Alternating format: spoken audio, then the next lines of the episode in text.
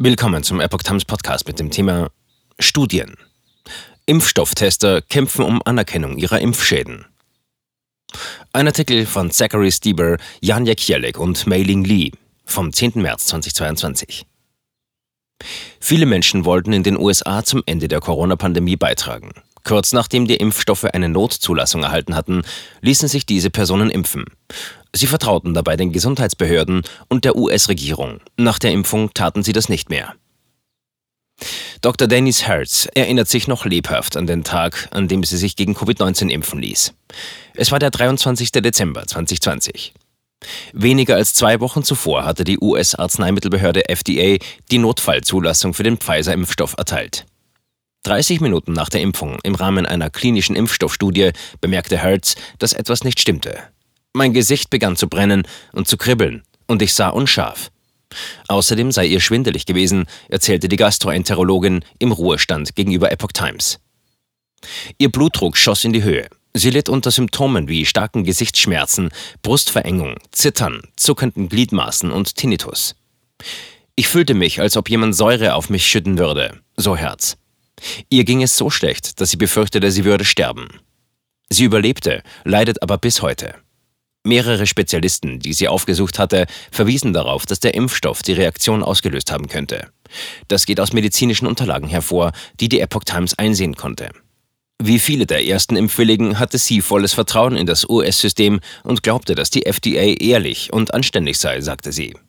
Hertz ist eine von Millionen Amerikanern, die sich gegen Corona impfen ließ, kurz nachdem die US-Regierung die Covid-19-Impfstoffe genehmigt hatte. Seitdem wurden hunderte Millionen Dosen verabreicht.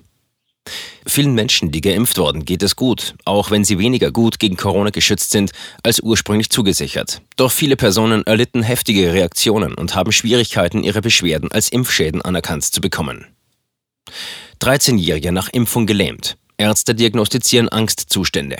Personen wie die 13-jährige Maddie de Garay. Ihr Leben geriet aus den Fugen, als sie am 20. Januar 2021 im Rahmen einer klinischen Impfstoffstudie das zweite Mal mit Pfizer geimpft wurde. Sie bekam Parästhesien, Rücken, Kopf- und Unterleibsschmerzen. Zudem hatte sie Fieber und ihre Zehen und Fingerspitzen liefen weiß an, wurden taub und kalt, erzählte sie der Epoch Times. Die Symptome des Mädchens halten bis heute an. Sie spürt nichts mehr in der unteren Körperhälfte, kann nicht mehr laufen und ist nun auf einen Rollstuhl angewiesen.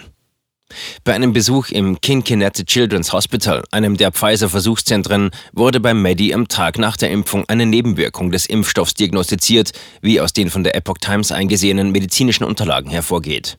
Im darauffolgenden Monat schrieb ein anderer Arzt, dass Maddie unter vielen anhaltenden und signifikanten Symptomen nach der Covid-Impfung leide. Bei den späteren Besuchen wurde jedoch nicht mehr auf die Impfung verwiesen. Dr. Robert Frank, der leitende Prüfarzt für die Studien von Pfizer im Krankenhaus, erklärte Maddys Eltern in einem Telefonat im Mai 2021, dass die Ärzte, die sie bisher untersuchten, nichts gefunden hätten, was ihrer Meinung nach im Rahmen der Studie untersucht werden sollte. Doch Maddys Vater, Patrick de Garay, hält dagegen. Die ersten Ärzte, die seine Tochter untersuchten, hätten die Symptome auf die Impfstoffstudie zurückgeführt. Andere Ärzte waren jedoch nicht dieser Meinung. Maddie erinnerte sich an einen Arzt, der ihr Zimmer betrat und zu ihr sagte, du bist 13, du solltest deswegen nicht weinen und ausflippen. Du hast Angst, das ist alles Angst. Du musst aufhören zu hyperventilieren oder wir werden dir einen Schlauch in den Hals stecken und dich an ein Beatmungsgerät anschließen. Da die Ärzte die Symptome nur für Angst hielten, hätten sie Maddie mit Medikamenten vollgepumpt. Das hätte sie nur noch kränker gemacht, erzählte Maddies Vater. Impfschäden nicht ernst genommen machen Sie Yoga. Ähnliches erlebte Erin Sullivan, eine Sprachpathologin aus Connecticut. Sie ließ sich am 6. Januar 2021 mit Moderna impfen.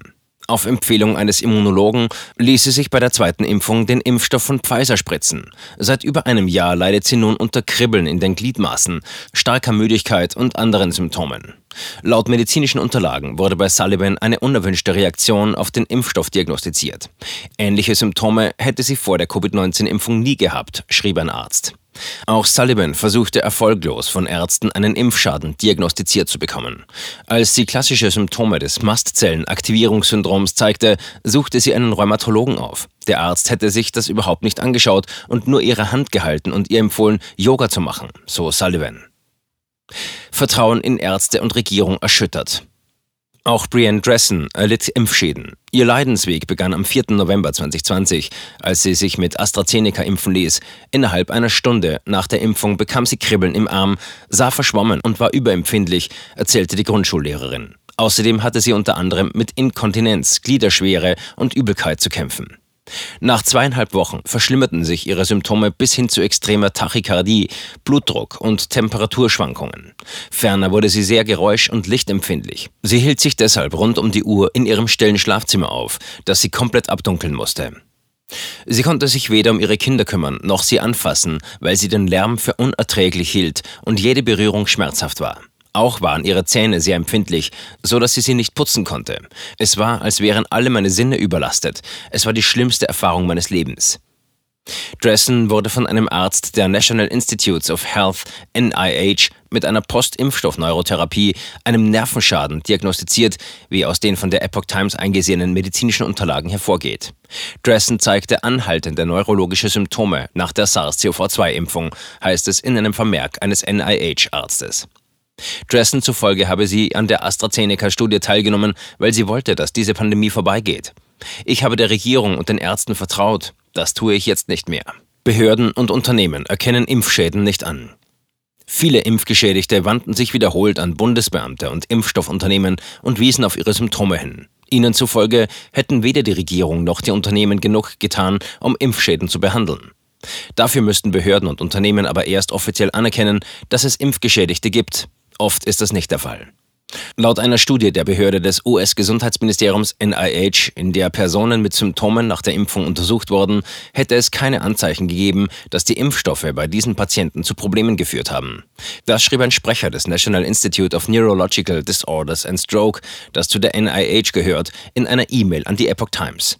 Eine Sprecherin der US-Gesundheitsbehörde CDC teilte der Epoch Times in einer E-Mail mit, bislang hat die CDC keine ungewöhnlichen oder unerwarteten Muster von Fehlgeburten, Krebs oder neurologischen Erkrankungen nach Impfungen festgestellt, die darauf hindeuten würden, dass Covid-19-Impfstoffe diese Erkrankungen verursachen oder zu ihnen beitragen. Die CDC empfiehlt weiterhin, dass sich jeder, der dafür in Frage kommt, impfen lassen sollte.